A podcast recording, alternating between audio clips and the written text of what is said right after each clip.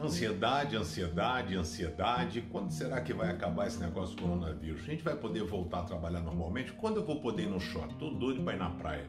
E aí eu que não vou à academia, o que, que eu faço? Aí eu queria tanto é, moçada, isso aí gera ansiedade. ansiedade é gerada pela incerteza da vida.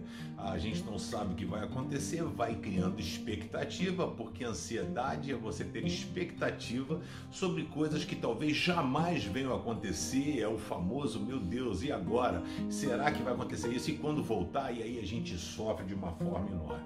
E eu quero convidar você a não ficar ansioso. Ah, tá brincando comigo, né? Não, tô falando sério.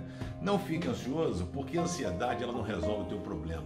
Ela embaça o teu olhar. Você não consegue enxergar e ter um olhar de esperança, porque você fica preso. E aí o apóstolo Pedro vai dar um conselho pra gente. Fala, moçada, em vez de ficar com o olho embaçado, centrado no problema e sem perspectiva, com seus pés é, algemados, Pegue a ansiedade e entrega para mim, diz o Senhor, né? Entrega a ansiedade para Ele, porque Ele vai conseguir trazer tranquilidade ao seu coração.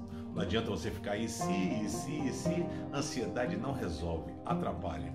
Tenta manter a calma. Coloque Deus no controle.